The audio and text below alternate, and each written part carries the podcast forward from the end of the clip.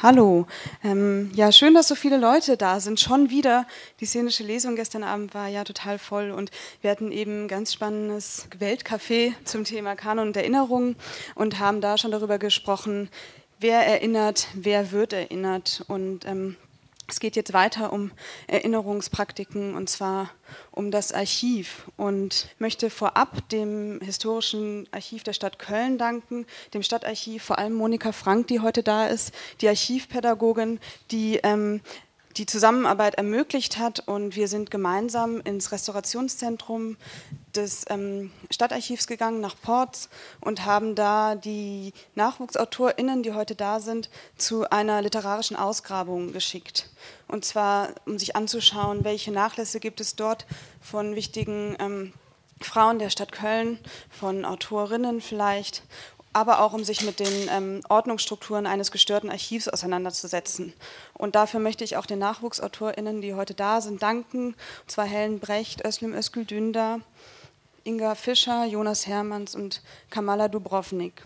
Und dann möchte ich eigentlich nur noch, ähm, ach genau, und die, ähm, der Arbeitsprozess sah aber so aus, dass die Texte, die dort produziert worden sind oder die danach produziert worden sind, in gemeinsamer Textarbeit mit ähm, den künstlerisch-wissenschaftlichen Mitarbeiterinnen und Autorinnen Nadja Küchenmeister, Alina Herbing und Juliana Kalnay ähm, bearbeitet worden sind und ähm, das ist eine Kooperation, die wir gewählt haben mit der Kunsthochschule für Medien und dem neuen Studiengang Literarisches Schreiben. Und dafür möchte ich euch sehr danken, dass ihr euch darauf eingelassen habt und dass das ja auch immer das bisschen mehr Arbeit ist, was man macht am Ende des Tages.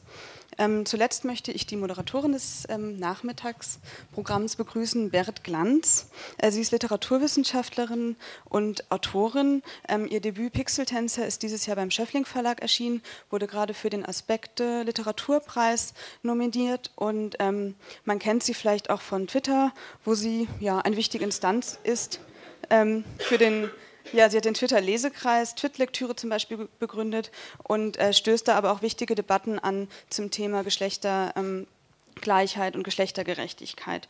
Und ähm, ja, darüber hinaus schreibt sie kulturjournalistische Beiträge. Ich versuche die ganze Zeit auf meinen Zettel zu gucken, aber ähm, für Tageszeitungen, ähm, schreibt für den Gemeinschaftsblog 54 Books und ähm, ja, ist an wichtigen ähm, Diskussionen beteiligt zum Thema Diskriminierungsformen im Literaturbetrieb und ähm, zum weiterhin männlich geprägten Kanon. Ja, ich freue mich, äh, dass wir dich für das Festival gewinnen können und übergebe direkt an dich und äh, wünsche eine schöne Veranstaltung.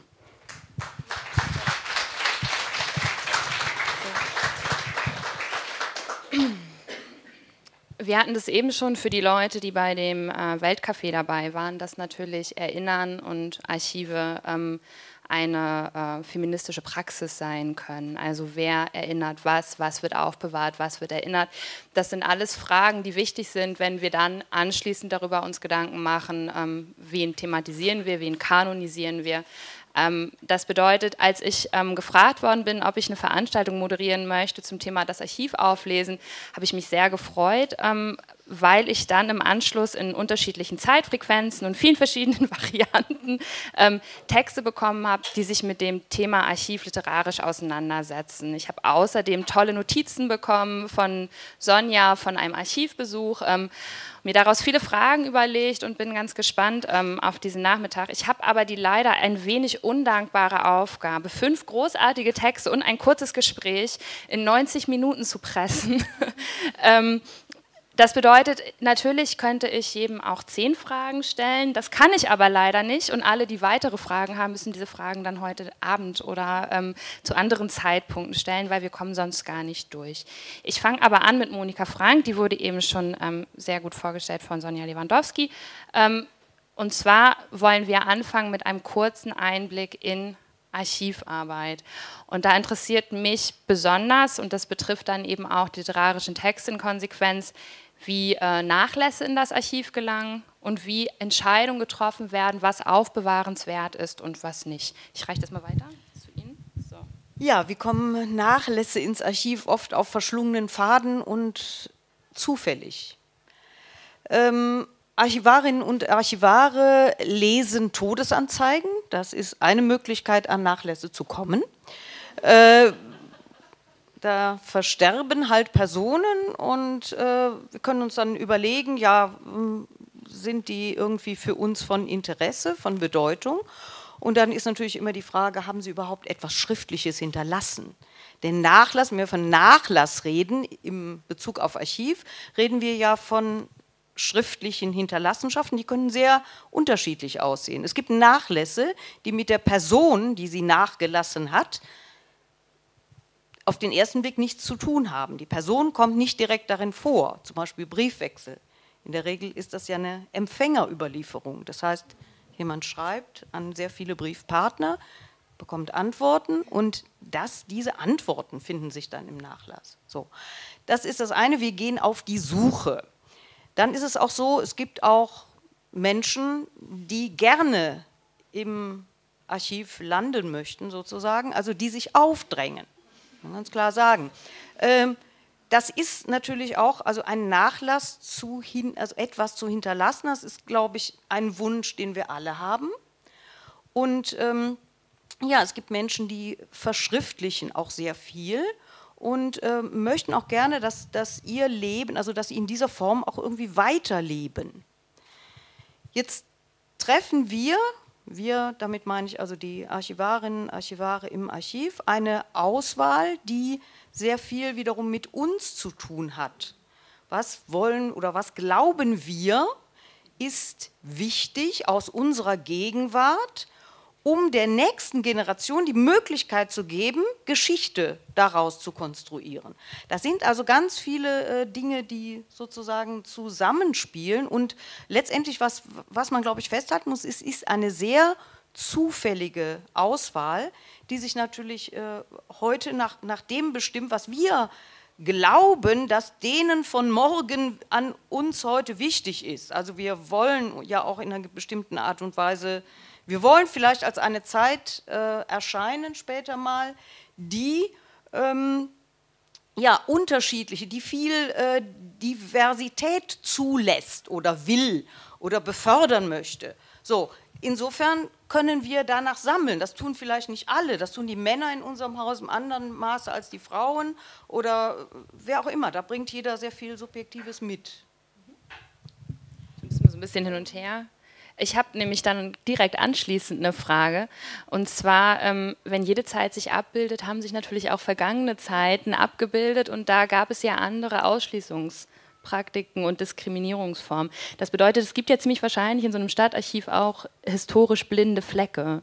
Ähm, Nachlässe von Sorgearbeitenden, die nicht aufbewahrt worden sind, Autorinnen, die in Vergessenheit geraten sind. Wie arbeitet so ein Archiv, um da auch historische ähm, Diskriminierungen auszugleichen? Wird es versucht? Die blinden Flecke in der Überlieferung sind ja immer erst im Nachhinein blinde Flecke.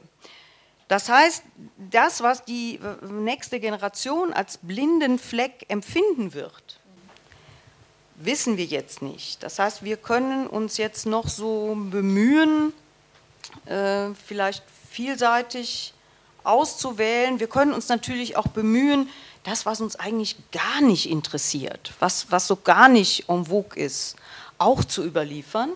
Aber es wird immer so sein, dass ähm, die Generation, die nächste Generation ähm, sich beklagen wird und sagt, wir, wir wissen, warum haben wir das nicht?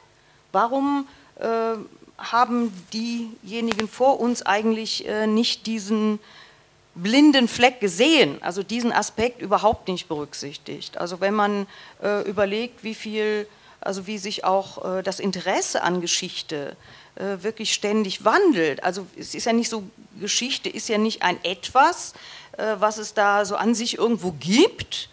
Und wir müssen jetzt sozusagen möglichst viele Puzzlesteine sammeln, damit wir dieses Bild eines Tages zusammensetzen können, sondern wir machen ja Geschichte. Und wir bestimmen auch, was wir von der Vergangenheit wissen möchten. Äh, insofern werden wir nie die Quellen haben oder wir müssen immer wieder äh, das, was wir haben, äh, auch gegen den Strich lesen, anders lesen. Wir müssen die, die Frage zum Beispiel stellen, wie, wie sah, sah das Leben von Frauen aus über die wir nur etwas aus der Männerüberlieferung erfahren. Und daraus müssen wir sozusagen uns konstruieren, wie äh, eine andere Perspektive äh, reinbringen. Ne? Also das ähm, insofern sind die, äh, sind die blinden Flecken was sehr Variables. Wir haben jetzt ja hier nun eine besondere Situation, weil wir ja mit einem zusammengebrochenen Archiv umgehen. Ähm, da die letzte Frage, die ich habe zu, ähm, und zwar mich interessiert A, wie eigentlich festgelegt wird, was am dringendsten zu retten ist. Und dann, was ein zusammengebrochenes Archiv für das kulturelle Erbe einer Stadt bedeutet. Und dann noch die kurze Frage, was eigentlich Kölnflocken sind. Ich fange mal mit der letzten Frage an. Äh, ähm, beim Archiveinsturz hat es wirklich äh, einmal quer durchgehauen sozusagen. Also dieses äh, Gebäude, was da eingestürzt ist, hat sich so halb um sich selbst gedreht, um dann irgendwie im Boden zu versinken teilweise. Und äh, dabei ist die ursprüngliche Ordnung komplett verloren gegangen. Denn Archive ähm, leben von Ordnung, von Zusammenhängen. Ja, also was, was nützt es, wenn ich eine einzelne Seite habe, wo ich überhaupt nicht weiß, in welchem Kontext die jetzt gehört. Und ähm, es ist aber nicht bei dieser einen Seite geblieben, auch nicht bei einer halben, sondern teilweise bei Fragmenten von ähm, ja, Haferflocken, ein bisschen mehr vielleicht Größe. Und äh, nach dem Einsturz äh, haben wir gesagt, wir geben nichts verloren, sondern alles, was irgendwie nach Archivgut aussieht, das verwahren wir und wir versuchen es jetzt an seinen ursprünglichen Platz wieder zurückzubringen. So, und äh, also das sind äh, die besagten Köln-Flocken, die wir so in allen ähm, Variationen und Größen haben. Äh, es gibt aber auch die vollständig erhaltene Akte oder das Amtsbuch oder eben ähm, Dinge, die erhalten sind. Also das ist sozusagen das, das schreckliche Ende äh, des Ganzen, die Köln-Flocke. Ähm, ja, dann äh, die andere Frage war nach Dringlichkeit. Nach der Dringlichkeit. Ja, genau. Was wird als erstes ja. gerettet? Mm, wenn äh, man sich vor Augen führt, dass diese, ähm, dieser Zusammenbruch oder diese Zerstörung eben sich im, im Wesentlichen ja auf die Ordnung, auf Zusammenhänge bezieht und ähm, wir die jetzt erst wiederherstellen müssen, dann können wir jetzt äh, beispielsweise nicht, uns gar nicht die Frage stellen, welcher Bestand ist denn möglicherweise wichtiger oder so. Selbst wenn wir diese Frage aber stellen könnten, wenn wir die Bestände noch in Gänze hätten, ähm, dann könnten wir auch da keine Entscheidung treffen, denn die Wichtigkeit ähm, einer historischen Überlieferung bestimmt sich nach der Fragestellung etwas ist nur wichtig, wenn, wenn ich etwas wissen möchte von diesem Bestand.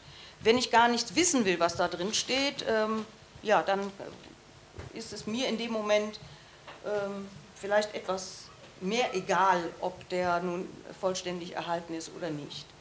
Ähm, also da ähm, können wir auch nicht differenzieren. Im Moment gehen wir praktisch so vor, dass wir sagen, immer wenn ähm, ähm, ein Bestand nachgefragt wird oder äh, Quellen nachgefragt werden, dann äh, schauen wir, sind die nach dem Einsturz schon wieder aufgetaucht? Sind sie, wenn sie aufgetaucht sind, schon äh, identifiziert? Und in welchem äh, konservatorischen Zustand sind die? Und dann äh, lassen wir das sozusagen on demand, lassen wir dann diese äh, Stücke, die wir haben, die einzelnen äh, Akten oder was auch immer es ist, ähm, lassen wir dann die notwendigen Schritte durchlaufen, also die Schritte, die notwendig sind, damit man sie Benutzerinnen und Benutzern wieder äh, guten Gewissens vorlegen kann. Entweder in originaler Form, dazu muss beispielsweise alles erst gereinigt sein, und äh, wenn das nicht im, in Form des Originals geht, weil es eben zu stark beschädigt ist, dann können wir eventuell ein Digitalisat anfertigen und das zur Verfügung stellen. Und äh, damit sind wir ähm, ja so gut beschäftigt, mit der Reaktion auf diese Nachfragen, dass wir eigentlich gar nicht gar keine Langeweile haben und dazwischen dann uns selber überlegen müssten, ja, was, was nehmen wir denn jetzt zuerst? Also okay. Wichtigkeit ist Wichtigkeit für den Fragenden. Mhm. Wir haben jetzt hier natürlich ähm, fünf Fragende sitzen, die eben selber mit ihrer literarischen Arbeit auch aktiv dabei sind, Geschichte zu konstruieren. Ich spare mir jetzt die langen Vorstellungen. Wenn man dann auf so einem Podium Menschen vorstellt, dann fängt man an zu googeln und dann findet man raus, die war an dem Institut und sie hat das studiert und äh, den Artikel geschrieben. Das mache ich jetzt alles nicht. Ich sage bloß, dass Helen Brecht anfängt. Ähm, und dass sie ähm, aus der Theaterwissenschaft kommt, denn das ist sicherlich die wichtigste Information für Ihre Lesung jetzt. Liebe Frau A., darf ich Sie darum bitten, mir den Nachlass von GC zur Einsicht bereitzustellen? Herzlich B. Liebe Frau B., der Nachlass von einer Person GC existiert in unserem Archiv nicht können Sie genauere Angaben machen. Mit freundlichen Grüßen A. Liebe Frau A. GC hat in dieser Stadt gelebt. Wann genau, weiß ich nicht. Sie hat die höhere Mädchenschule besucht und auch einen Universitätsabschluss an einer Hochschule für Gestaltung erlangt. Eine feste Stelle hat sie in Folge nicht angenommen. Es bestanden wohl zu viele Möglichkeiten, die mit zu vielen Überlegungen versehen, versehen waren. Arbeitsverträge, Eigentumsurkunden, auch Mitgliedschaften dürften von GC daher eher nicht überliefert sein. Genau genommen begriff GC ihr Leben als rheinische Landschaft. Genau genommen begriff GC ihr Leben als rheinische Landschaft, deren Horizont schwach oder aber nur schwerlich auszumachen ist. Diese jedoch in einem Brief an einen alten Studienfreund in aller Klarheit abzubilden verstand. Ihr Tod kam spät und er war sanft. Das war lange nachdem GC den Brief geschrieben und in einem Buch, das sie zu dieser Zeit las, vergessen hatte. GC las Bücher niemals zweimal. Sie konnte sich hingegen an einmal Gelesenes bildhaft erinnern. Sie erinnerte sich beispielsweise genau daran, wie die Söhne Hiobs schnellen Schrittes durch den Schnee gehen und nicht weiß werden, wie die Bauern, die auf dem Acker stehend, ihnen nachschauen. Die acht Bücher, die GC von Josef Roth besaß, fanden nach ihrem Tod keine Verwendung mehr und wurden mit einem Sack voller Strickkleider von einem Beamten der Stadt entsorgt. Der Brief befand sich in einem Buch über Bauwerke des 18. Jahrhunderts, auf dessen Einband der Blick des Beamten fiel, der es mitnahm, am darauffolgenden Tag aufschlug, den Brief darin vorfand und ihm den kommunalen Archiv übergab.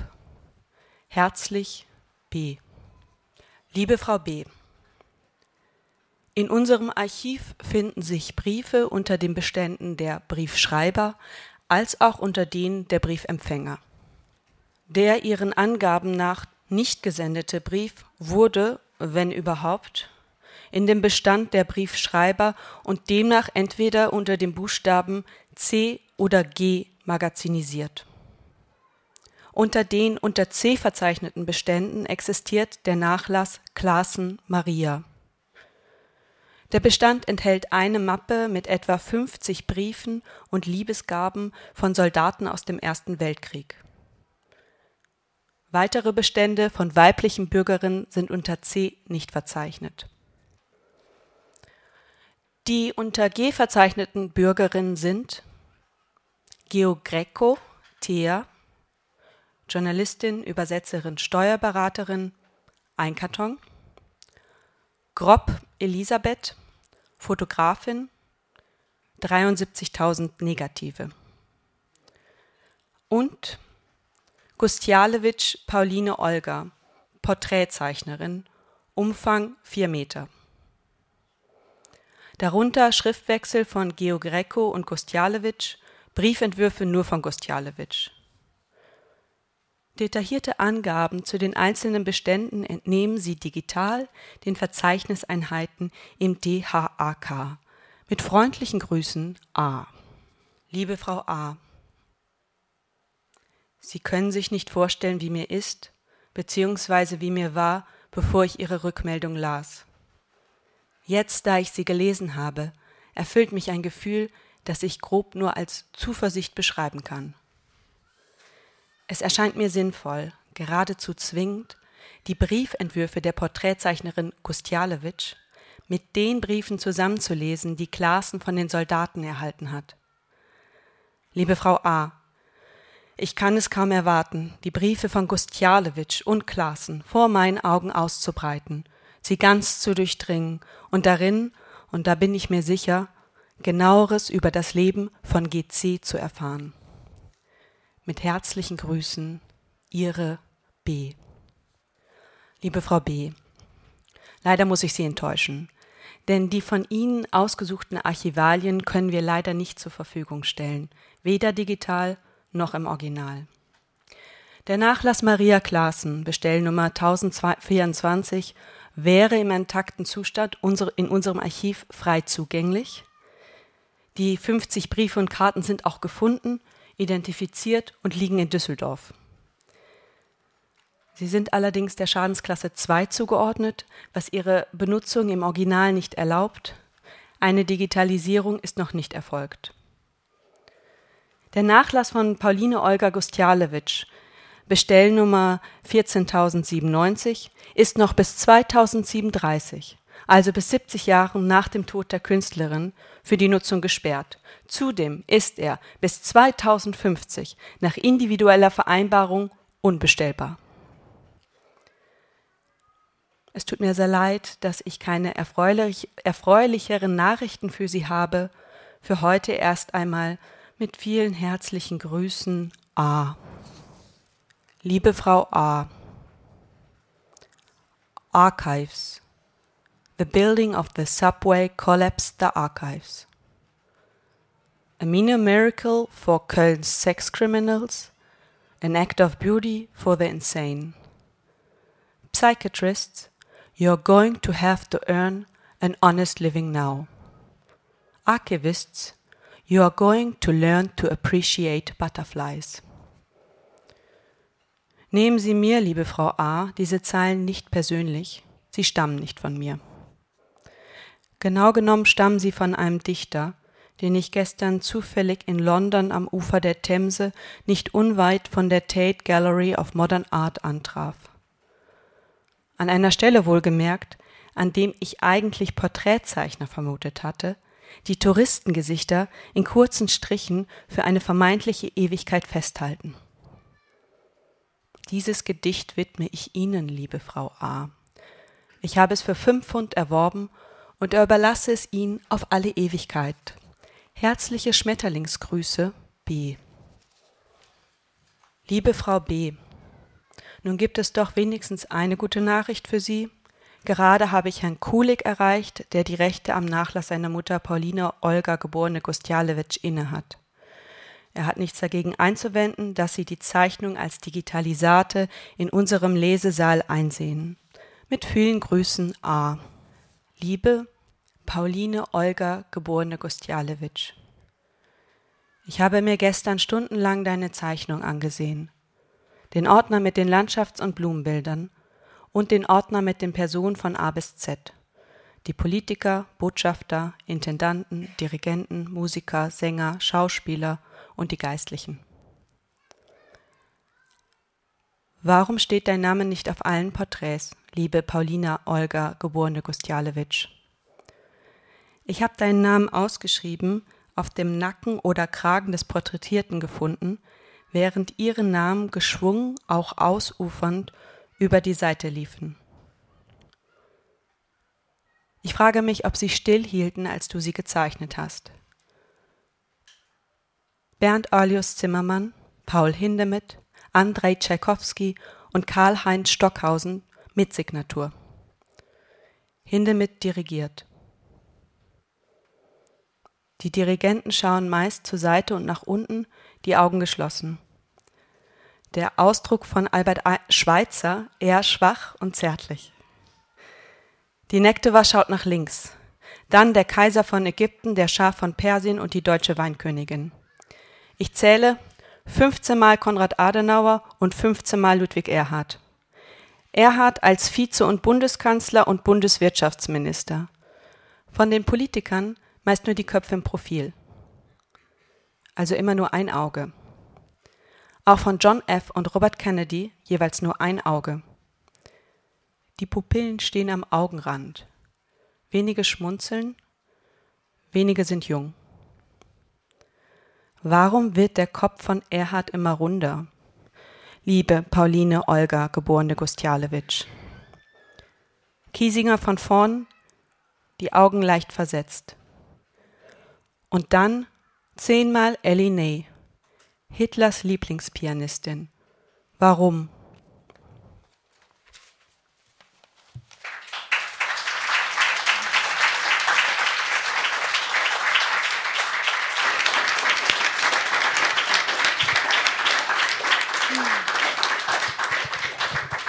So.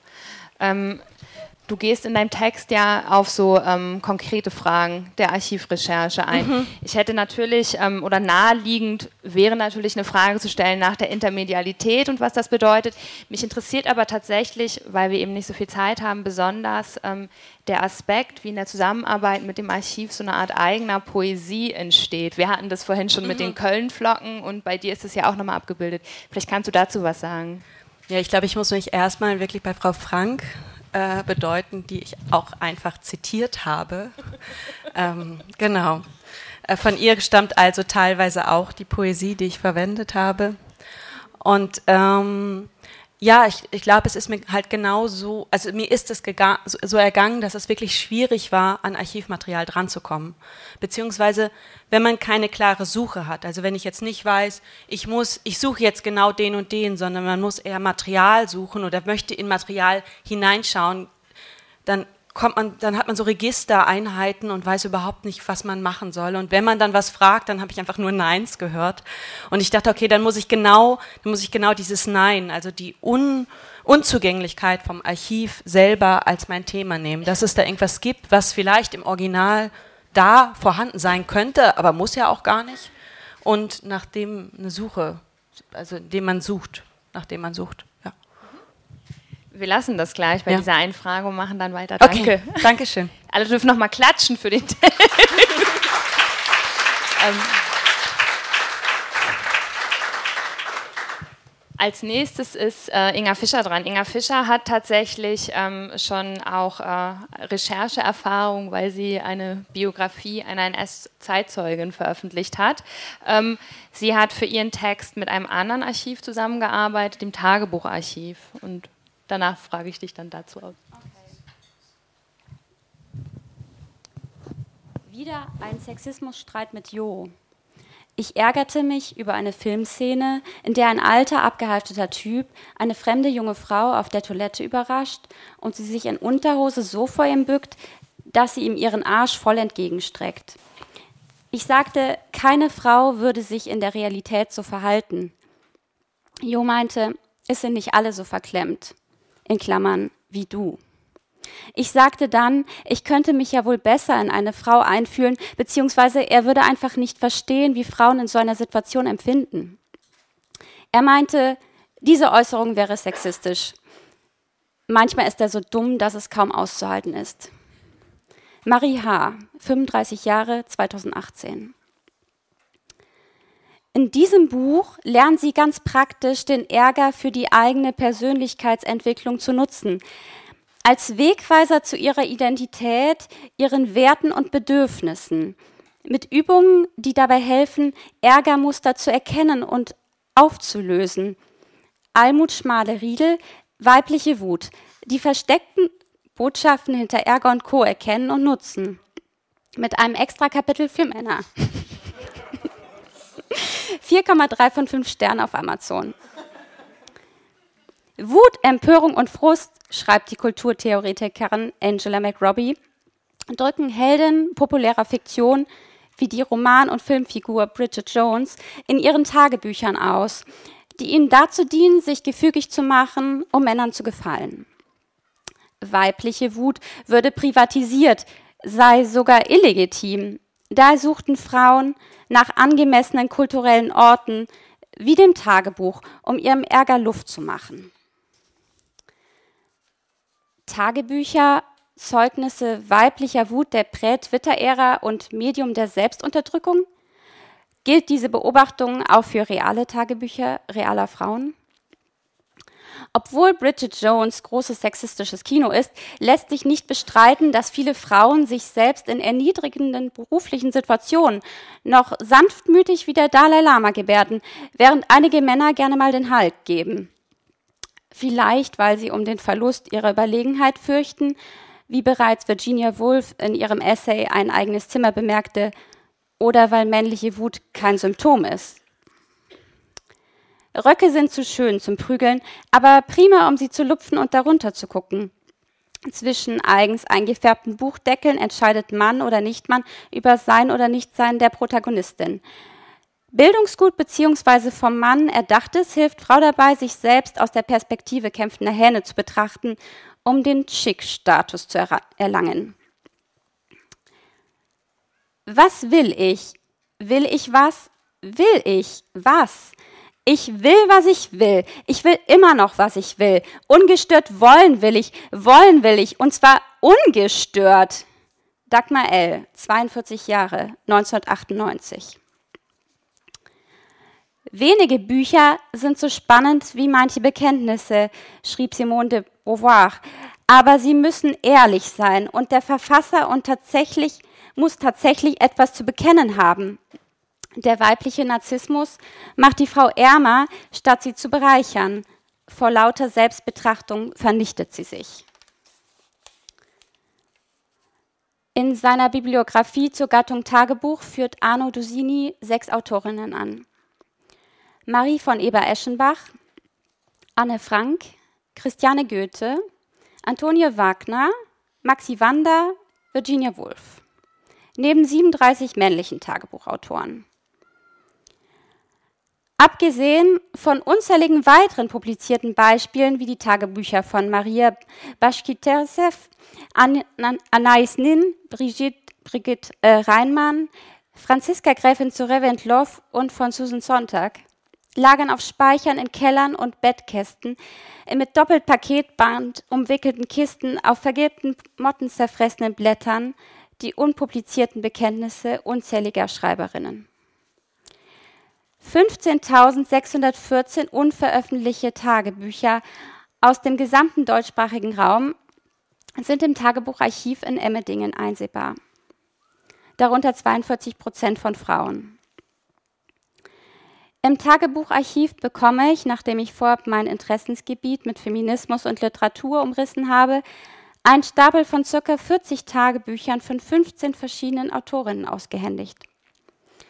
Freiwillige haben zum Schutz der Originale einige der Dokumente abgetippt, aber längst nicht alle. Unter ihnen finden sich große ledergebundene Bücher und fettfleckige Notizhefte von halber Postkartengröße. Einige enthalten Fotos, Zeichnungen, Zeitungsartikel, Eintrittskarten oder Kassenbons. Die Seiten sind ordentlich mit Feinliner in Versalien beschrieben oder längs und quer mit Kuli bekritzelt. Wenige Sätze füllen ganze Seiten, auf anderen verkleinert sich die Schrift zum Ende hin. Wörter wurden unterstrichen, eingerabt, durchgestrichen und ersetzt oder plötzlich abgebrochen. Ich muss doch öfter schreiben. Man vergisst einfach zu schnell. Aber immer ist man nicht motiviert zu schreiben. Man muss erst eine gewisse Schreibhemmschwelle überwinden, wenn man über sich schreibt, dann ist es doch so, als ob man sich auszieht. Clara F., Studentin, 19 Jahre, 1972. Sich ausziehen setzt voraus, sich zurückziehen zu können. An Virginia Woolfs berühmten Satz, Frauen müssen Geld und ein eigenes Zimmer haben, wenn sie Fiktion schreiben wollen, ließe sich anfügen, erst recht, wenn sie Tagebuch schreiben wollen. Offenheit im Tagebuch setzt aber auch eine offene Gesellschaft voraus, die eigenständiges Denken fördert. Die frühesten Tagebücher, die ich einsehe, spiegeln das Frauenbild ihrer Zeit. Heute bin ich in das lustige Backfischalter getreten. Lustig wohl, aber auch ernst. Ernst für den, der das Leben nicht als ein Spiel ansieht, der es nicht verträumt oder verjubelt oder in finsterem Brüten verbringt. Nein, das will ich nicht. Damals unterm Kriegerdenkmal habe ich meinen Entschluss gefasst. Und ich bitte Gott, dass es mir gelingen, dass es mir gelingen lässt, ein echtes deutsches Mädchen zu werden. Dieses echt Deutsch schließt alle Tugenden ein, die ein Weib besitzen kann. Millie H., 1914, 14 Jahre. Das Tagebuch der 18-jährigen Irmgard S., das kurz nach Ende des Zweiten Weltkriegs entstand, enthält einige aus Büchern ausgeschnittene Passagen, darunter einen Text von Karl Fuß zum Scham der Frau. Scham ist vergeistigte, verseligte Erotik. Eine sinnliche Frau ohne Scham ist ein Gebrauchsgegenstand. Eine charmante Frau ohne Sinnlichkeit gibt es nicht. Frigide Naturen sind nie charmant. Scham ist die eigentliche Genialität der Frau. Wenige Tagebuchseiten dahinter hat Irmgard S. die Aussprüche der Vorkämpferin der Frauenbewegung Rahel Farnhagen von Ense geklebt. Ich bin so einzig als die größte Erscheinung dieser Erde. Der größte Künstler, Philosoph oder Dichter ist nicht über mir. Wir sind vom selben Element, im selben Rang und gehören zusammen. Mir aber war das Leben angewiesen. Freier hinsichtlich Form und Inhalt gestaltet sich das Tagebuch der 15-jährigen Christel D. Mitte der 60er Jahre. Es durchzieht ein Dialog mit einer imaginären Freundin, die sie Siri nennt. 31. Dezember 1964. Und dann Dittmars Geburtstag. Damals begann das Verhängnis. Was für ein Verhängnis. Mit Friedhelm. Damals lernte ich ihn kennen. Na und? Auf Umwegen begann eine Brieffreundschaft. Warum betonst du Brieffreundschaft so komisch? Ist doch, ganz, ist doch ganz nett. Denkst du, es blieb nicht bei der Freundschaft. Im November und Dezember wurden die Briefe immer liebestoller. Na und? Ist doch süß. Denkste, schließlich war die Liebe einseitig. Ich habe mir stundenlang den Kopf, mit dem Kopf zerbrochen, ob ich ihn auch gern hätte, aber es war nicht so. 22. Januar 1965.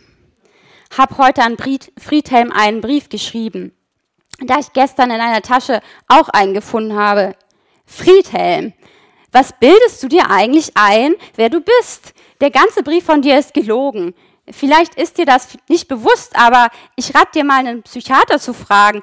Du schreibst, du könntest mich, ver mich vergessen, aber nur, wenn wir Kameraden bleiben. Das ist doch nur ein Vorwand. Ich habe diese Episode nur vergessen. Ich kann diese Episode nur vergessen, wenn ich jeglichen Verkehr zu dir abbreche. Meinst du, nur du hättest in seelischen Qualen gewälzt? Wenn ja, dann bist du ein ganz schöner Egoist. Und von wegen, please, please, give me the chance, or, was soll das heißen? Willst du mir damit irgendwie drohen? Wenn ja, dann pfui. Außerdem ist mir jetzt schnurzpiep egal, ob du vor Wut an die Decke gesaust bist. Es ist mir auch egal, ob du jetzt von mir denkst, ich sei ein Biest. Tust, dann fällt dir das Vergessen vielleicht leichter. Sexismus und sexuelle Gewalt sind Thema in Tagebüchern mehrerer Frauen aus den 80er Jahren. 1983 notierte die 30-jährige Tontechnikerin Sabine R. Ich muss arbeiten morgen und ich merke eines, wie sehr B mich kaputt gemacht hat. Diese Vergewaltigung und das Vögeln nach der Abtreibung. Meine Göttin, es sitzt so tief. Jemand, zu dem man absolutes Vertrauen hat.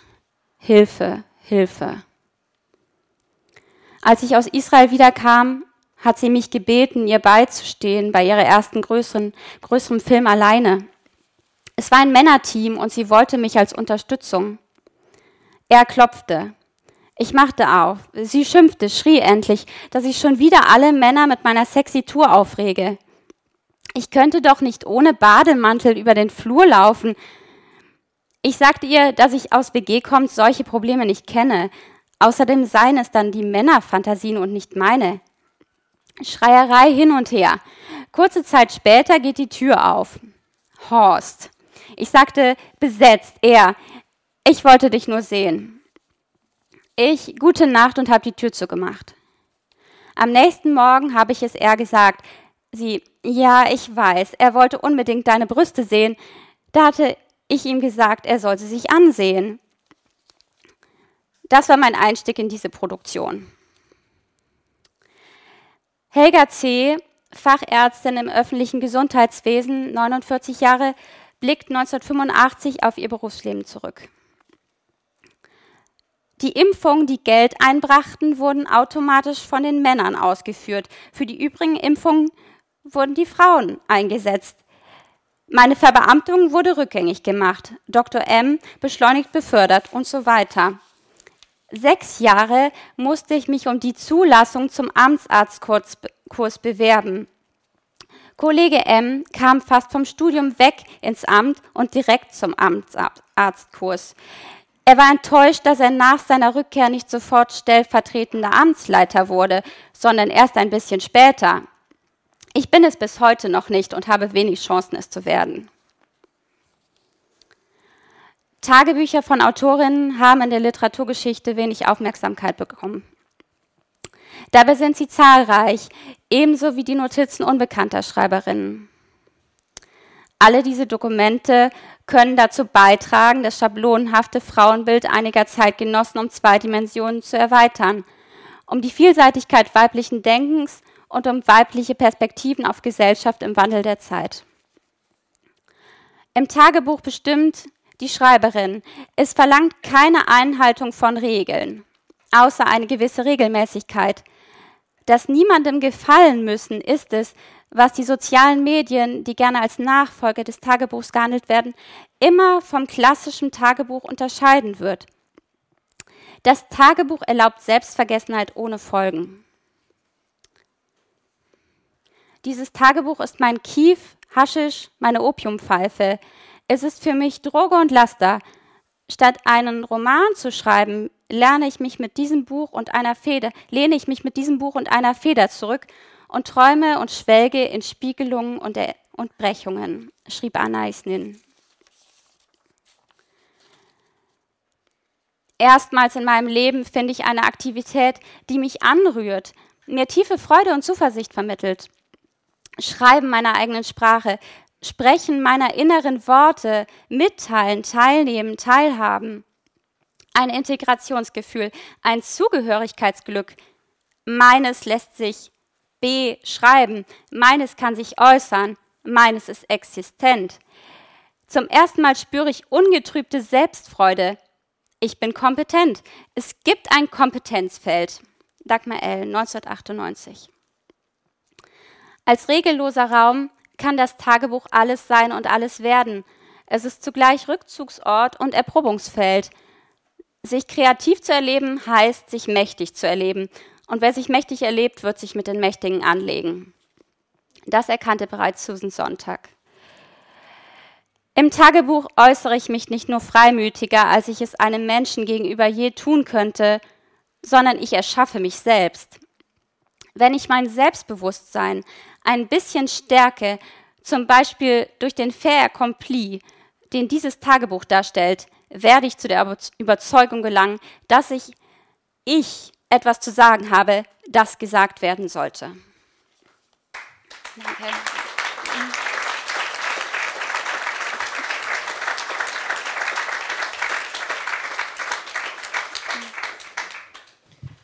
Ähm, du warst im Tagebucharchiv, du hast viele Tagebücher gelesen. Was auffällig ist, ist, dass es bei vielen von diesen Texten, die du zitierst, um eine Form von Wut geht, auch um andere starke Emotionen. Ähm, was ich dich fragen wollte, ist, ähm, ob die Art und Weise, wie du eben diese Textstellen aktualisierst in einem eigenen literarischen Text, auch eine Möglichkeit sind, ähm, vergangenen, unterdrückten Stimmen von Wut Raum zu geben und ob der Personal Essay dafür die geeignete Form ist.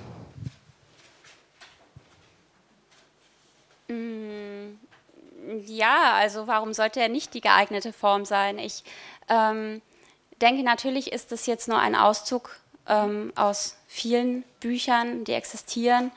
Und ähm, die meisten Stellen ähm, spiegeln Alltag wider. Und ähm, ich habe natürlich bewusst nach Stellen gesucht, die Wut widerspiegeln.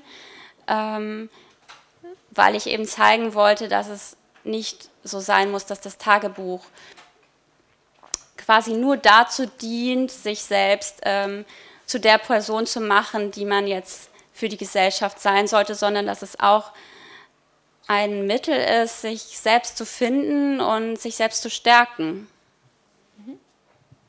Ich sage gleich herzlichen Dank und gehe gleich weiter, weil ähm, da kommen noch viele. Vielen Dank. Mhm. Als nächstes liest ähm, Özlem Özgül Dündar, die ähm, viele Preise hat, äh, in Klagenfurt gelesen hat und die vor allem einen sehr schönen Gedichtband hat, der nennt sich Gedankenzerren und ist im Eli Verlag. Das ist vielleicht eine wichtige Information. Und wir hören jetzt einen Text, ähm, der das allererste Mal vorgetragen wird, ne? also eine Premiere. Ja, ähm, genau. Ich war ähm, im Stadtarchiv und dann habe ich ähm, einen Text geschrieben.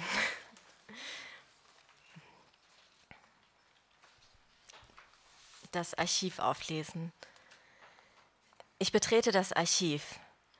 Dieser Ort ist ein Gedächtnis. Dieser Ort ist ein Dokument. Ich suche in diesem Dokument nach Künstlerinnen, nach Autorinnen, nach ihrer Anwesenheit, nach der, die abwesend anwesend ist. Ich suche nach ihren Bildern in allem, was ich mir anschaue. Suche ich nach Künstlerinnen, nach Autorinnen, die ihre Zeugnisse hinterlassen haben. Ich suche danach, wie sie in der Welt sind, wie sie in der Welt waren, wie sie gelebt haben, was sie gemacht haben, was sie geschaffen haben. Suche nach Bildern von mir und von Menschen wie mir, von ihrem Leben im Vergangenen, im Jetzt, im Zukünftigen. Suche nach den Bildern von ihnen zwischen den Gezeiten. Suche nach Autorinnen und ihren Zeugnissen, in den Dingen, die sie mir begegnen und begegnen werden. Suche nach Entwürfen von neuen Zukünften, mit Bildern von ihnen. Mit schüchternen oder mit selbstbewusstem Blick schauen sie ihre Betrachterin an. In Gemälden, Porträts, in Fotos schauen sie in die Kamera, die Kamera, die ihre Anwesenheit dokumentiert. Mit einem Knips sind sie im Bilde. In Bildern bilden sie sich, zeigen sich, zeigen ihre Anwesenheit. Und ihre Gesichter und ihre Körper setzen sie in die Öffentlichkeit hinein arbeiten sich in die Öffentlichkeit hinein, arbeiten sich von ihrer tatsächlichen Anwesenheit in die Dokumente ihrer Anwesenheit, arbeiten sich in Dokumente und verschaffen sich ein Zeugnis, legen Zeugnisse ihrer Anwesenheit ab, zeichnen ihr Wesen in die Spuren des Archivs. Was haben sie geschaffen? Was haben sie gelebt und gedacht? Was haben sie sich erhofft, erwünscht? Was haben sie in ihren Köpfen umhergetragen? Welche Menschen, welche Figuren haben sie mit sich getragen? Was für Geschichten schwirrten in ihren Köpfen herum, die ihre Leserinnen gesucht haben? Wie haben sie die Welt betrachtet? Welche Geschichten haben sie gesehen? Welche Theorien über die Verhältnisse in den Künsten haben sie gehabt? Was haben sie als die Welt betrachtet? Was für eine Welt haben sie betrachtet? Wie haben Sie die Welt betrachtet? Was für eine Welt haben Sie in sich getragen? Ich gehe durch die Reihen mit Büchern, mit unendlich vielen Büchern, in den Bibliotheken der Welt endlos viele Bücher, stapeln sich in den Regalen, in den digitalen Datenbanken. Ich sehe die Namen auf den Büchern und den Dateien und ich sehe die Abwesenden und denke, ob ich auch eine Abwesende bin. Bin ich diese Person, die abwesend ist? Und bin ich die Person, die abwesend sein wird? Ich bewege mich zwischen Paradoxien. Ich bin da und mit mir all die anderen Frauen, die Künstlerinnen, die Autorinnen. Aber in den Zeugnissen der Zeiten, in den Dokumenten suche ich akribisch nach ihnen, bis ich ihre Spuren finde, suche ihre Gesichter. Wie ihre Gesichter waren, welche Gesichtsausdrücke sie gemacht haben, was sie geschrieben haben zwischen den Bergen mit Zeugnissen, sind sie nur in winzigen Stücken zu finden. Ihre Worte und ihre Stimmen, die sie gehabt haben, ihre literarischen Stimmen, zwischen akribischen Bemühungen versteckt. Vor meinen Augen spielen sich Paradoxien ab. Hier sind sie, die vielen Künstlerinnen, Autorinnen vor meinen Augen. Aber in den Schriften sind sie kaum zu finden. Meine ganze Existenz wird zu einer Paradoxie. Ich lebe im Widerspruch meiner Wesenheit und meiner Abwesenheit. Was macht mich in diesem Sinne wesentlich, wenn ich abwesend bin? Wenn ich ein Wesen bin, das von etwas ab ist, ab ist vom Wesen. Wenn ich ein Wesen bin, das ab ist. Wenn ich nicht Teil des Ganzen bin, sondern ab, was bin ich dann? Ich schlage die Seiten des Archivs auf. Und ich lese das Archiv auf und lese seine Seiten und ich blättere in seinen Büchern, in seinen Datenbanken und klicke mich durch, einen Klick nach dem anderen und tauche tiefer in seine Strukturen und seine Bahnen und steige tiefer ein in seine Verwinkelungen. Und von einer Ebene in die nächste, meine Hände berühren seine Seiten, meine Finger streifen die Blätter des Touchpads, ich blättere um und streife und klicke. Ich suche nach Gesichtern von Frauen, die mit einer Autorenschaft, mit einer Autorinnenschaft unterwegs sind und waren. Ich suche nach ihren Zeugnissen, nach den Dingen, die sie hinterlassen haben, nach den Spuren ihrer Autorinnenschaft, die ich auflesen kann, die ich lesen kann, die ich aufnehmen kann, die ich nachvollziehen kann, die mir helfen, in die Gedankenwelt der Künstlerinnen, der Autorinnen Einblick zu bekommen, der Frauen mit Autorinnenschaft, die zu ihren Lebzeiten Zeugnisse geschaffen haben für mich und andere, um sie als Personen zu bezeugen und um ihre Werke zu bezeugen und ihre Sicht der Welt zu bezeugen, damit ich und andere heute ein Zeugnis von ihnen und ihren Vorstellungen auflesen können. Ich suche nach Namen von Frauen in allen Listen, die mir begegnen, und ich zähle ihre Anwesenheit und gleiche ihre Anwesenheit ab jede Liste ist ein Dokument ihrer An- und Abwesenheit. Jede Liste ist ein Dokument für mich als Zeugnis der An- und Abwesenheit von Frauen, von Künstlerinnen. Für mich gibt es nur noch An- oder Abwesenheit. Damit stehen und fallen auch meine Vorbilder. Wo sind die Vorbilder? Ich will mehr Vorbilder, Bilder von Frauen, von Künstlerinnen, von Autorinnen, die ihre Existenz und ihr Schaffen bereits bebildert haben, die bereits Dokument geworden sind. Ich brauche mehr Bilder von Künstlerinnen, von Autorinnen. Bilder mit Eigenschaften von ihnen. Ich brauche auch mehr Stereotype von ihnen. Ich brauche mehr Assoziationen von ihnen, mit ihnen mehr Wiedererkennbares in den Bildern, die vor mir sind. Wo sind die Autorinnen, die zu Dokumenten geworden sind? Wo sind die Dokumente, die das Schaffen von ihnen zeigen? Ich kann keinen Raum mehr betreten, ohne nach dem Zeugnis anderer Frauen, anderer Künstlerinnen, anderer Autorinnen zu suchen. Ich kann keinen Raum mehr betreten, ohne das Werk von Frauen darin zu suchen. Kein Raum ist mehr neutral für mich. Mir ist die Neutralität abhanden gekommen. Mir ist die Neutralität abgefallen. Ich habe sie buchstäblich verloren. Ich betrete den Raum, die Räume, jeden Raum mit dem Blick der Suchenden, die nach der Anwesenheit sucht die den Raum in An- und Abwesende unterteilt, die Qualität des Raumes daran misst. Und wenn kein Dokument vorliegt und wenn das Geschaffene von Künstlerinnen und Autorinnen nicht dokumentiert ist und wenn nicht einmal die Existenz von ihnen dokumentiert ist und ihr Werk nicht in Erscheinung tritt und ihr Werk nicht in die Öffentlichkeit tritt und ihr Werk nicht öffentlich wird und nicht rezipiert wird und ihr Werk keine Dokumentation findet und ihr Werk so gänzlich verschwindet und den Weg ins Archiv nicht findet. Was ist das, dieses Werk und die Künstlerinnen, die Autorinnen dieses Werkes? Was sind sie dann? Sie und ich sind die Mitgedachten, Mitassoziierten, die Gemeinten und Nicht-Erwähnten, die irgendwie Anwesenden, die sprachlich Abwesenden, die Abwesenden in den Bildern, abwesend in und aus den Dokumenten, die nicht im Blickwinkel die nicht im Winkel des Blicks, im Winkel des Sehbaren sind, zu denen der Blick nicht gelenkt wird, die nicht in den Augen sind, die aus dem Blick verschwinden, die aus dem Bild verschwunden gemachten.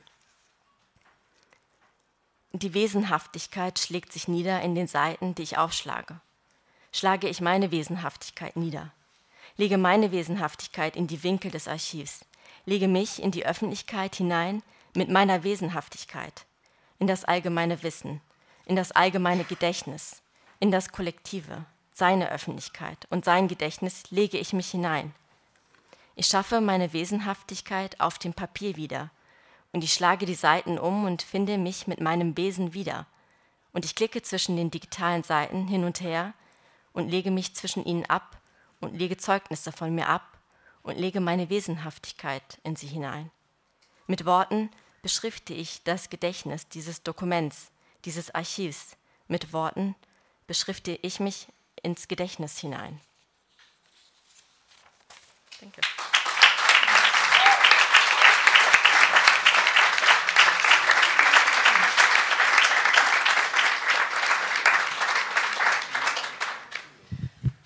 Was ja in dem Text ähm, vorkommt, worüber wir auch schon vorhin bei dem Weltcafé gesprochen haben, ist, wie es ist, wenn man eine der Unsichtbaren ist. Also wenn man als Autorin nach Referenzen sucht oder nach einer Genealogie, in die man sich einordnen kann von Autorinnen oder Menschen, die so sind wie man selber und niemanden findet.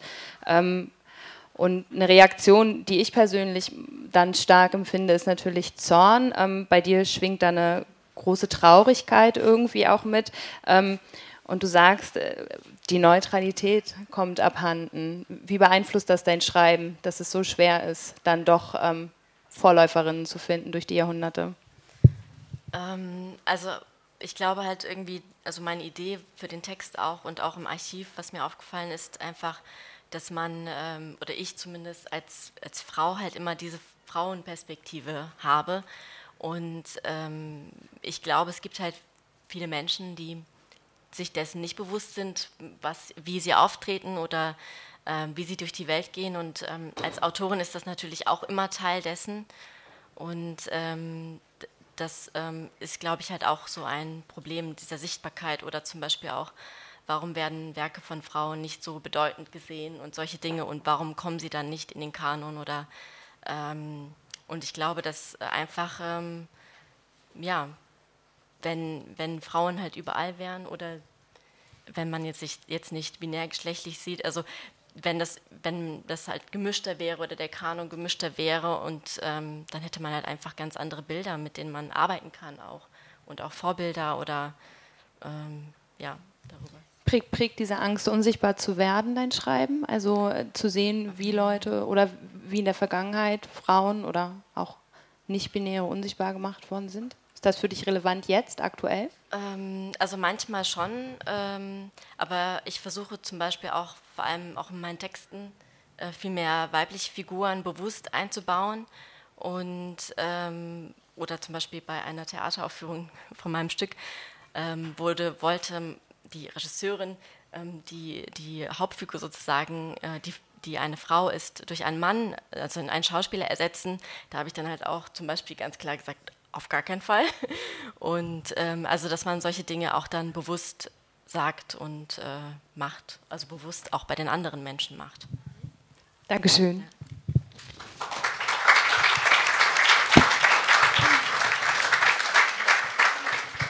Als nächstes ist Jonas Hermanns dran, der in verschiedensten Medien unterwegs ist und eine Tonne Kunsthochschulerfahrung mit sich bringt.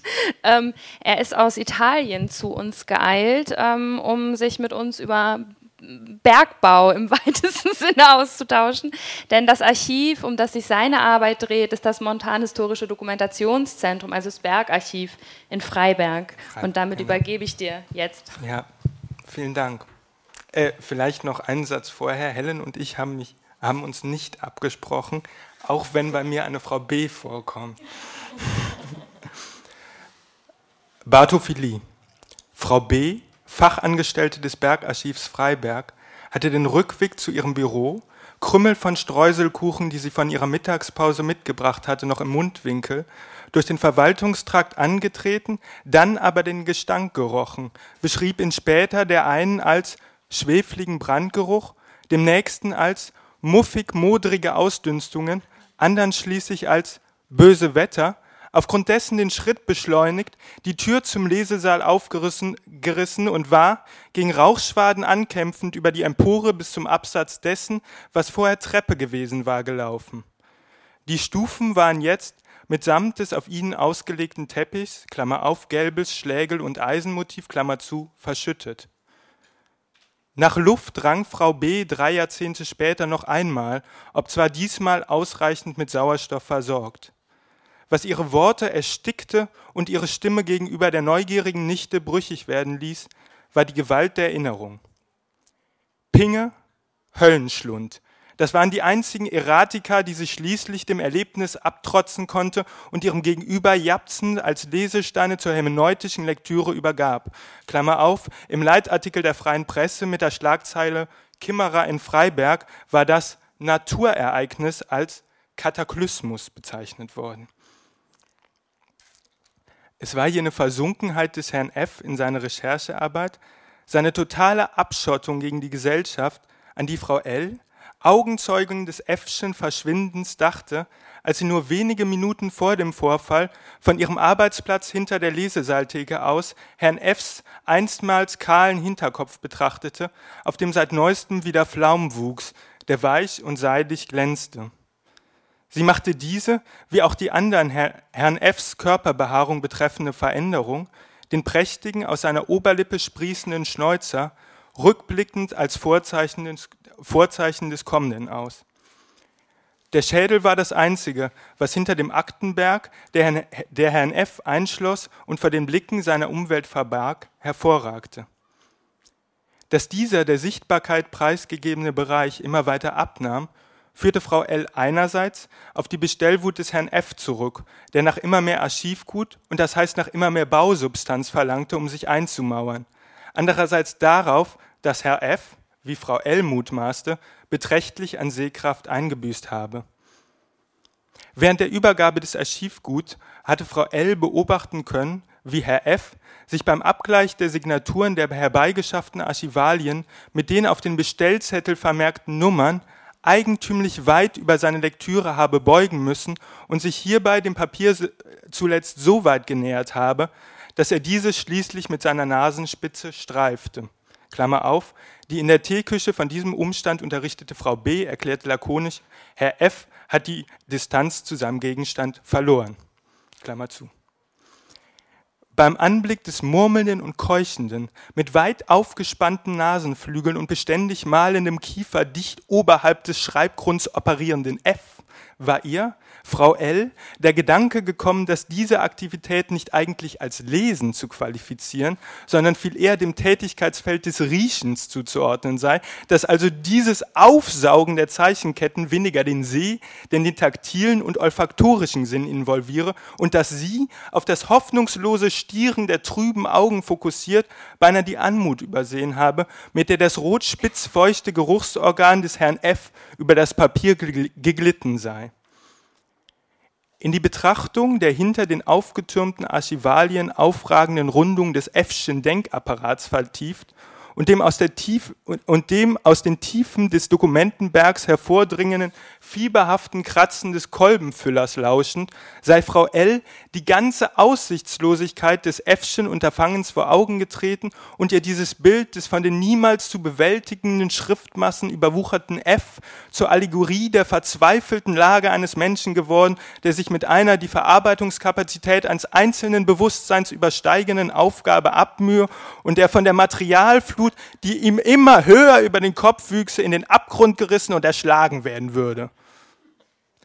Frau L von der Evidenz ihres Sinnbilds ganz eingenommen, wusste der Polizei den Archivalienstapel auf, aus Heftmappen, Kuperts und Festeinbänden als Gesteinskörper zu deuten, dessen geologisches Profil für akademische Lehrzwecke und zur Erbauung der Laien freigelegt, dem Zuschauer den Anblick auf Gebirgsschichten eröffnet habe, auf von Saalbändern eingefasste Erzgänge, Buchblöcke, die, aufgeschnitten, ihrerseits aus Lagen beständen, die sich wiederum bis zur dünnsten Buchseite zerteilen ließen, der jeder ein liegendes und ein hangendes zugeordnet werden könne.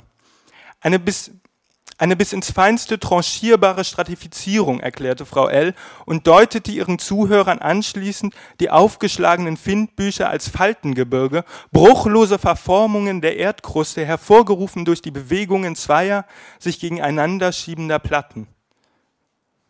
Frau L. war bemüht, den Vertretern der staatlichen Exekutivorgane ihre Gedanken verständlich zu machen. Wie wenig könne der einzelne Fundgrübner ausrichten gegen dieses durch kontingente geologische Bewegungen und Deformationen hervorgebrachte Gebilde? Wie unangemessen sei das Zeitmaß eines individuellen Lebens im Vergleich zur Erdgeschichte? Machtlos sei der Einzige, seufzte Frau L. gegenüber den geodynamischen Prozessen, den Verwerfungen und Abschiebungen der Schollen. Über Erfolg und Misserfolg der Schürfarbeiten entschieden diese bis in die dunkelste Vorzeit herabreichenden Vorgänge der Sedimentation und Gebirgsbildung, die dem Mutter, ob zwar Grundstein all seiner Bahnungen hinab in den Mutterboden, als die Einflu Einflusssphäre eines Fremdenreiches entgegenträten, in die er sich bei all seinen Erkundungen dem Teufen der Schächte wie dem Auffahren der Strecken fügen müsse. Wie kontingent erscheine unter diesen Bedingungen die Aussicht auf das Erschließen einer Lagerstätte, wo doch alle Bemühungen gegründet sei auf einer vorgegebenen Bestandsgliederung einer der eigenen Entscheidungsgewalt entzogenen Archivtektonik. Ich muss mal trinken.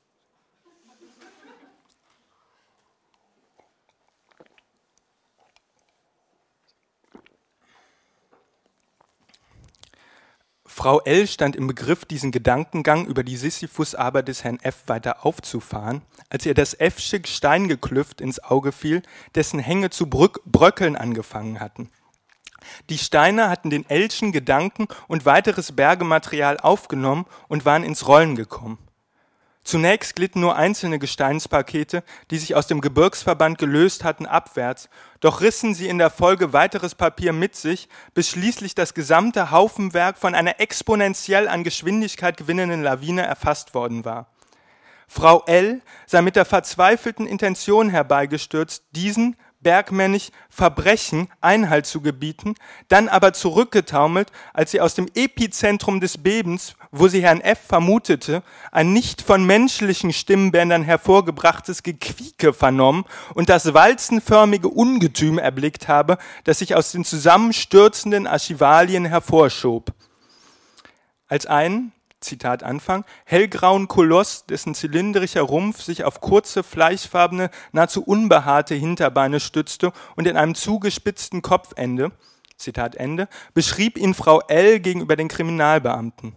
In diesem Stadium der F'schen Metamorphose hätten nur noch die sich rasend transformierenden vorderen Gliedmaßen, vormals Arme, homoide Züge aufgewiesen, sich dann aber immer weiter zurückgebildet, sodass sie schließlich mit den Körperkonturen verwachsen seien, aus denen nur noch die Hände, die Handinnenflächen nach außen gebogen, seitlich des langgestreckten, augenscheinlich halslosen Schädels herausgeragt hätten.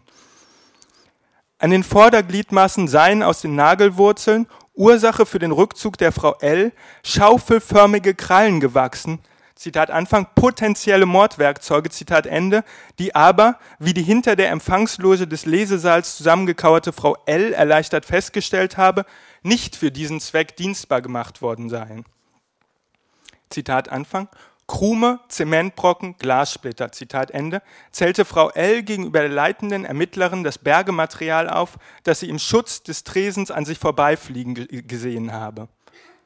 Der verwandelte Herr F. hatte dem bohrenden Verlangen nach sein, nach, an seine angebetete Königin freien Lauf gegeben, die bewährten Endglieder seiner Extremitäten gegen die Sohle des Lesesaals gerichtet und sich mit seinen rotierenden Bohrmeißeln die Gesteinsmassen zerpflügend, zerspannend, zertrümmernd in den uteralen Erdleib hineingeschraubt und dabei den Aushub an sich vorbei und aus der abgeteuften Schachtröhre heraus befördernd eine sich immer höher um den Schachtmund aufwölbende und stetig wachselnde, kuppelförmige Abraumhalde erzeugt. Herr Dr. D. hatte die ihm von seinem Klienten A aus der Zeitung bekannten Vorkommnisse einem schwedischen Sozius geschildert, mit dem er zu dieser Zeit eine Korrespondenz unterhielt und war von dem Skandinavier daraufhin auf Parallelen zwischen jener Äffchen, Zitat Anfang, Flucht in die Tiefe, Zitat Ende, und derjenigen eines ebenfalls den, Zitat Anfang, bedrohlichen Mächten des unterirdischen Geklüfts, Zitat Ende, verfallenen, mit Nachnamen Fröbohm geheißenen Bergmanns hingewiesen worden, dessen Krankheitsbild deutliche Kennzeichen einer offensichtlich durch seinen Beruf ausgelösten dissoziativen Identitätsstörung aufgewiesen habe. Zitat Anfang, äh, äh, Klammer auf, Entschuldigung. Zwischen über- und untertägiger Wirklichkeit im Wortlaut des Betroffenen, jetzt, das Zitat Anfang, wie in zwei Hälften geteilt, geteilt Zitat Ende, Klammer zu. Eigenartig, mysteriös und kryptisch für diesen nüchternen Analytiker war D die Prognose erschienen, mit der der Bekannte sein Schreiben beschlossen habe und der zufolge man den Verschollenen womöglich bald bei Probebohrungen auf der Suche nach Lithium vorkommen, in der Teufel eines Silberschachts finden werde, in Vitriol konserviert und vermeintlich durch das, Zitat Anfang, starre Antlitz einer mächtigen Frau, Zitat Ende, versteinert. Geradezu enttäuscht registrierten die Leser der freien Presse angesichts der spektakulären Dimension des Kessels, dessen aufwühlendes fotografisches Abbild trotz des Bemühens der Behörden um Diskretion seinen Weg in die Berichterstattung gefunden habe, dass der Fleck aus Druckerschwärze nicht direkt bis zum Erdkern herabreiche, sondern lediglich, wie die herbeigerufenen Spezialkräfte des THWs, die sich zum Zweck der Bergung des Verschollenen abgeseilt hatten, mitteilten, einen Durchschlag zu den Grubenanlagen des Freiberger Altbergbaus geschaffen habe, durch deren labyrinthisches Stollennetz den im schweren Vandalismus angeklagte F allem, allem Anschein nach entschwunden sei. Am zerwühlten Schachtsumpf jedenfalls sei von ihm keine Spur mehr zu finden gewesen.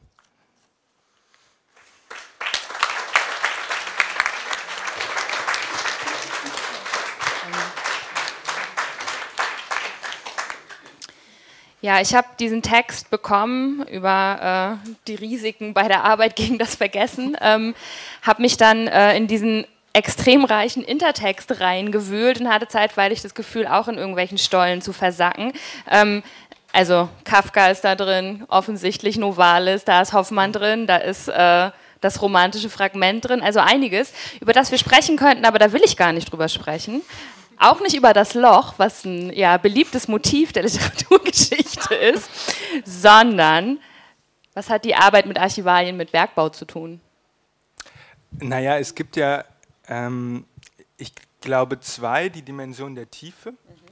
Ähm, weil der Eindruck, äh, wenn man in einem Archivlesesaal immer äh, sitzt, immer der ist, dass man nur ein, ein, ein, ein, ein kleines Stück dessen äh, was das Archiv zu bieten hat, ähm, zum Vorschein, zutage tritt.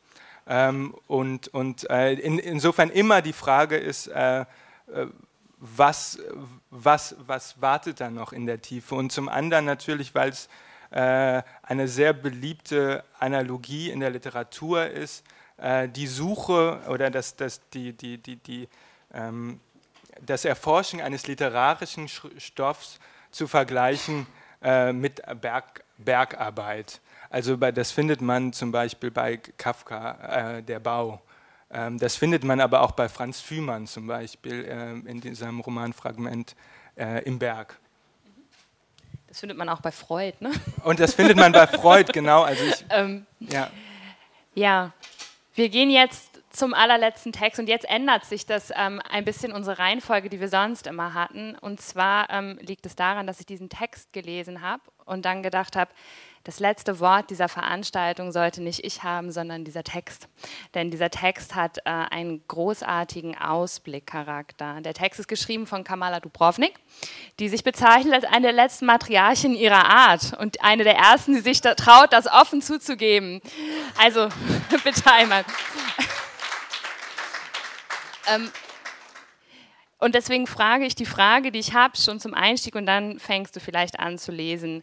Ähm, und zwar, wenn man mit einem Archiv arbeitet, das hatten wir ja schon, dann kann man Gefühle von Wut, von Zorn, von Trauer haben. Man kann, äh, wenn man erkennt, wer sichtbar ist, wer unsichtbar ist, wer vergessen worden ist, äh, viele verschiedene Gefühle von Zorn, Traurigkeit, Kummer, auch Müdigkeit bekommen. Das ist alles in deinem Text enthalten. Da ist aber auch was anderes, sehr Interessantes drin, nämlich, dass es auch nicht nur eine feministische Aktion ist, zu sagen, ich mache andere sichtbar, die vergessen worden sind, sondern ich bestehe auch auf meine eigene Sichtbarkeit.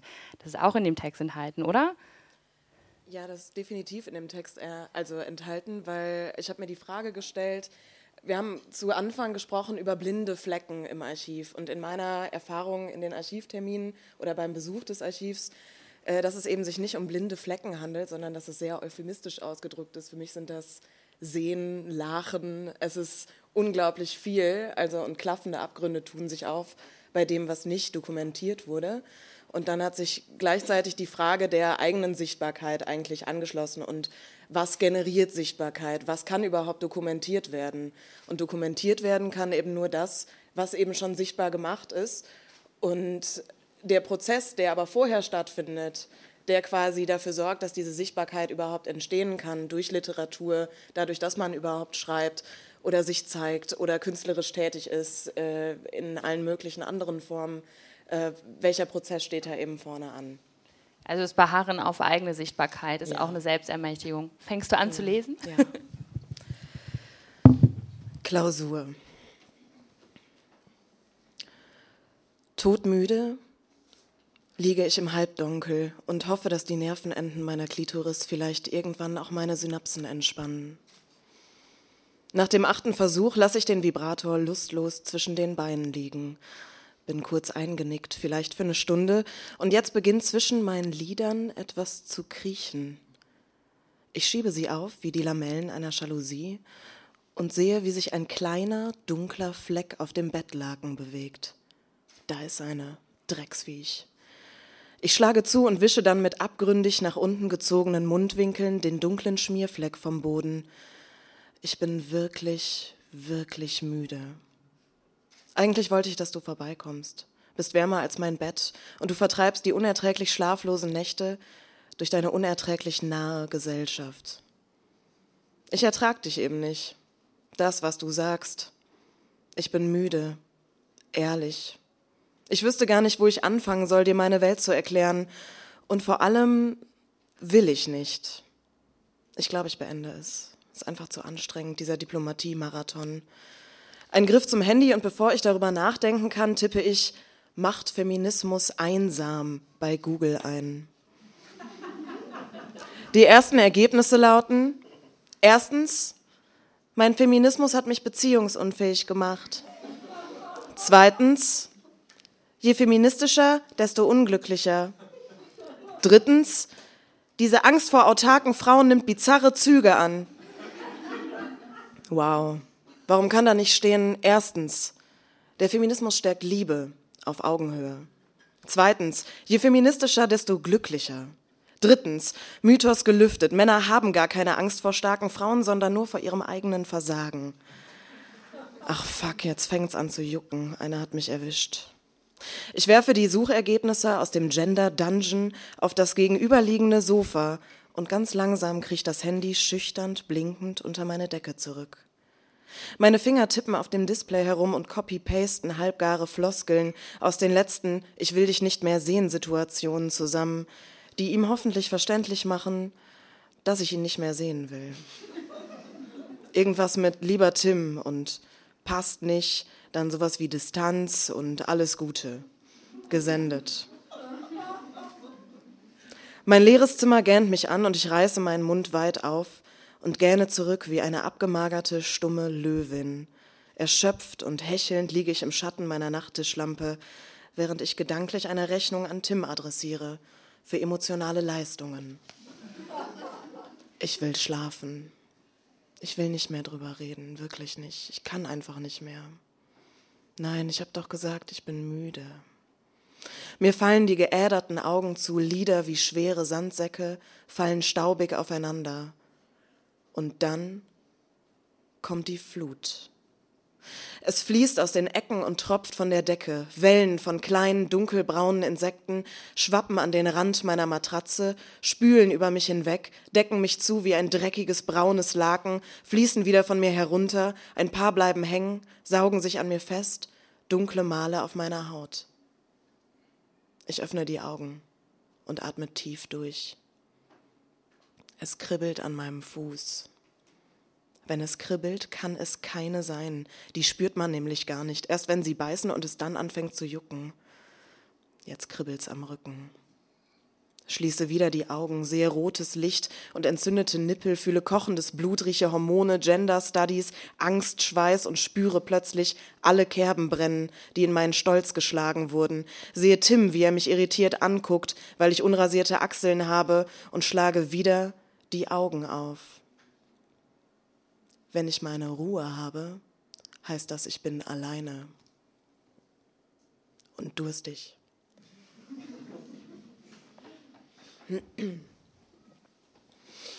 Nein, ich würde mich nicht als radikal bezeichnen. Nein, nein, keine Angst.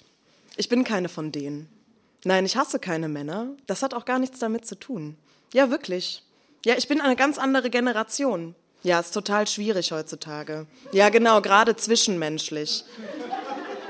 Doch, ich finde schon, dass man sich noch näher kommen kann. Es geht doch darum, geschlechtliche Grenzen abzubauen, dann sind wir doch alle freier. Mein Knöchel beginnt höllisch zu jucken. Ich fühle ein, zwei, drei Stellen nebeneinander. Als ich mit den Fingern darüber streiche, schwellen sie an, werden heiß und rot. Ich atme durch die Zähne, kratze mich. Du? Nein, du bist keiner von denen. Du bist weiß, bist zumindest mittelalt und du hast einen Schwanz, aber du bist doch keiner von denen. Ganz bestimmt nicht. Wie käme ich denn darauf? Du bezahlst mein Bier, weil es sich so gehört, aber du bist keiner von denen. Du benutzt Bitch als Schimpfwort, aber die Leute wissen ja ganz genau, wie du es meinst.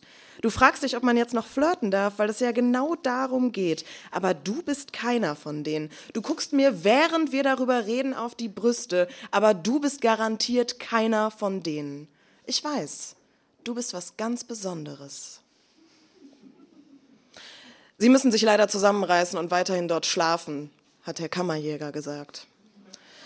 Die Wanzen werden von ihrer Körperwärme angelockt, ansonsten verkriechen sie sich so weit, dass wir sie gar nicht erwischen können. Ich bin also ein Lebendköder, muss mich selber auslegen und nachher meine Stiche zählen. Ist das sein Ernst? Die Menschen können zum Mond fliegen, aber ich muss hier jeden Abend Dschungelprüfung machen, wenn ich mich schlafen lege? Der Weg des geringsten Widerstands, den ich nicht gewählt habe. Leg dich hin und lass dich stechen. Bleib reglos liegen, bis sie alle einmal rüber sind. Denk einfach an was Schönes. Bullshit. Ich kann nichts vergessen. Gar nichts. Ich kann nur tolerieren, während mich alles andere daran erinnert, wo mein Platz ist, wo ich hingehöre. Ich würde dir damit ja ständig auf deinen ach so heiligen Sack gehen, damit du es ebenfalls nicht vergisst. Aber ich bin einfach zu müde. Ich sehe es in deinen Augen. Ich bin in schwänzliche Ungnade gefallen. Du fängst an, mich zu hassen. Alles, was du vorher stark und verwegen fandest, findest du jetzt anstrengend. Das ist die Essenz der ganzen Sache. Anstrengend. Es ist anstrengend. Ich weiß, du hast es. Du findest es nicht natürlich oder notwendig, sondern übertrieben. Daher ist es so anstrengend. Jetzt sagst du plötzlich, ich sei frustriert. Frustriert, frigide, ungefickt, misogynistischer Klimax. Das, was mir nämlich eigentlich fehlt, ist Überraschung, ein Schwanz. Ein richtig dicker, der am Anfang wehtut. Aber genau das ist, was ich brauche und verdiene. Denn ohne ihn nimmst du mich einfach nicht ernst. Du langweilst mich. Frag mich doch noch, ob ich meine Tage habe. Was ist? Traust du dich jetzt nicht mehr? Hm? Verdammt, dieses Jucken bringt mich noch um. Ich kratze mich leidenschaftlich am Fuß, während sich meine Augen nach innen rollen. Jetzt juckt es noch viel mehr. Und ich kann nichts dagegen tun, dass du mich so siehst. Ich kann nichts tun. Und ich konnte auch nichts tun, als wir beide uns letztens begegnet sind. Wir zwei alte Bekannte, immer viel Sympathie gehabt, viel geschäkert, ein freundschaftliches Augenzwinkern, das mir plötzlich zwischen die Beine fasst wie unangenehm, wenn du dich genauso daran erinnern würdest, wie ich es tue. Wie du mir ins Ohr geflüstert hast, dass ich dich lasziv angeschaut hätte. Glücklicherweise machst du das nur, wenn du betrunken bist. Du merkst es ja dann kaum. Und ich denke stattdessen drüber nach, welche meiner Gesten du als erotisch interpretiert hättest, hättest werden können. In deinen Augen bin ich ein schwanzgeiles Stück. Das hast du gedacht und ich habe es gehört, laut und deutlich. Und ich kann nichts dagegen tun, dass du mich so siehst. Nichts. Ich bin ledig mit Schlampenpotenzial. Die Haut an meinem Fuß ist offen, blutet ein bisschen. Ich kann jetzt nicht mehr kratzen. Ich könnte dir auch all das sagen, es würde sich nichts ändern. Ich könnte deine Hand von meiner Hüfte nehmen, es würde sich nichts ändern. Ich könnte mir mit Edding Femen auf die Titten malen und dich anschreien. Du würdest mich ganz genau so anschauen. Als könnte ich dir nie gefährlich werden. Ich richte mich auf, steif wie eine Spielzeugpuppe, fühle mich ähnlich seelenlos. drehe meinen angeschraubten Kopf und sehe, wie eine fette, vollgesogene Bettwanze unter meinem Kopfkissen hervorkrabbelt. Du entkommst mir nicht, du Miststück. Mit einem Kippenstummel, den ich schnell aus dem Ascher fischen kann, quetsche ich das Blut, mein Blut, aus ihr heraus, zerdrücke ihren kleinen Körper vor mir auf dem Fußboden. Ich bin angewidert von allem von diesem winzigen, verwanzten Zimmer, von mir, die ich hier übernachten muss, von mir, die so müde ist, zu müde ist, um weiter zu sprechen, angewidert von meiner Schwäche, davon, dass mein Kampfgeist gebrochen scheint, weil ich nicht die Kraft besitze, jeden Tag aufs Neue den Dialog zu öffnen, angewidert von meinem eigenen Schweigen, kann fühlen, wie ich mich selbst in die stumme Masse einfleische, meine Faust zur Hand wird und ich beinahe untergehe. Beinahe kämpfe gegen Windmühlen aus schlackernden Vorhäuten und Pro-Life-Christinnen, bin so angewidert und bleibe einfach liegen. Danke, mir geht's gut. Ehrlich. Ja, ich schaff das schon. Ja, wirklich. Obwohl sie sich jede Nacht an mir festsaugen, sich von mir ernähren, von meinem Körper, meinen Brüsten, meinen Armen, Beinen, meinem Bauch und meinen Händen, geht es mir gut.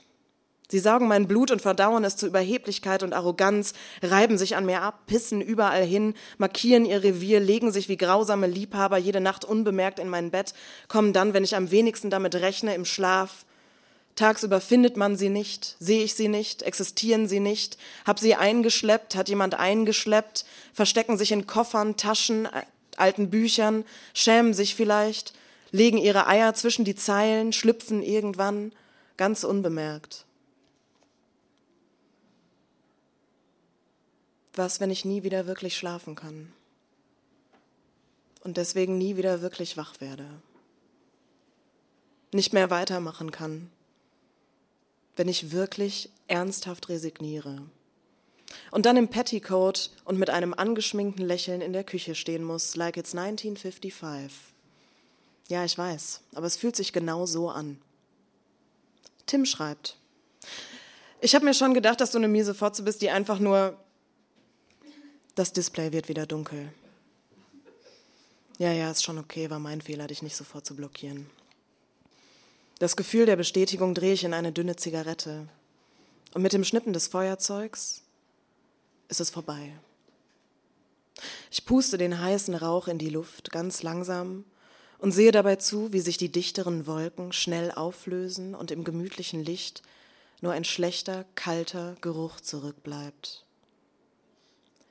Ich weigere mich, unsichtbar zu werden, mich zu verstecken, zu tarnen, parasitär zu leben und weigere mich, heimlich zu trauern, heimlich zu ficken und heimlich wütend zu sein. Heimlich wird vergessen, versteckt wird übergangen. Nicht sichtbar ist nicht existent. Dann lasse ich lieber meine Achselhaare zum Fenster rauswachsen, damit alle Tims dieser Welt sie sehen und mich nicht vergessen, auch wenn ich dann die verrückte Alte bin. Ich drücke auf den Einschaltknopf des Vibrators. Neuer Versuch. Einmal lange gedrückt halten und dann presse ich ihn zwischen meine Beine. Angestrengt beiße ich für Sekunden die Zähne zusammen. Das Ding stottert wie ein kaputtes Auto und gibt dann endlich den Geist auf. Klar, Resigniert falle ich in die Kissen zurück und gebe auf. Es ist soweit. Ich bewege mich jetzt nicht mehr und mein Mund bleibt geschlossen, bis die Erschöpfung mich hoffentlich irgendwann übermannt. In der Hand, in der einen Hand ein kaputter Vibrator, in der anderen eine eingerollte Zeitung zur Verteidigung, liege ich da, wie ein Unfallopfer. Ein verdrehter Körper, der aus dem zehnten Stock gefallen ist, und aus irgendwelchen Gründen überlebt hat. Zum Glück. Vielen Dank.